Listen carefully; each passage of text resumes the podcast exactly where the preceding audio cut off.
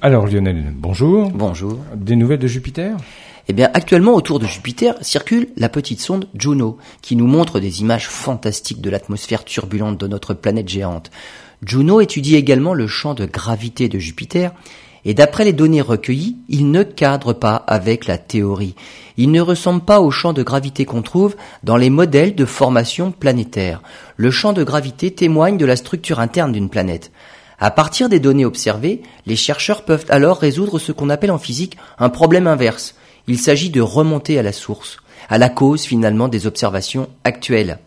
Les simulations montrent que pour expliquer ce que voit la sonde Juno, il faut que dans le passé, alors que Jupiter n'était qu'une toute jeune planète en formation, dans les tout premiers millions d'années, Jupiter est entré en collision avec un autre embryon planétaire rocheux de l'ordre de dix fois la taille et la masse de la Terre. Un choc frontal qui n'aurait pas perturbé l'axe de rotation de Jupiter. L'embryon planétaire se serait alors enfoncé dans la planète et serait entré en collision avec le noyau de Jupiter.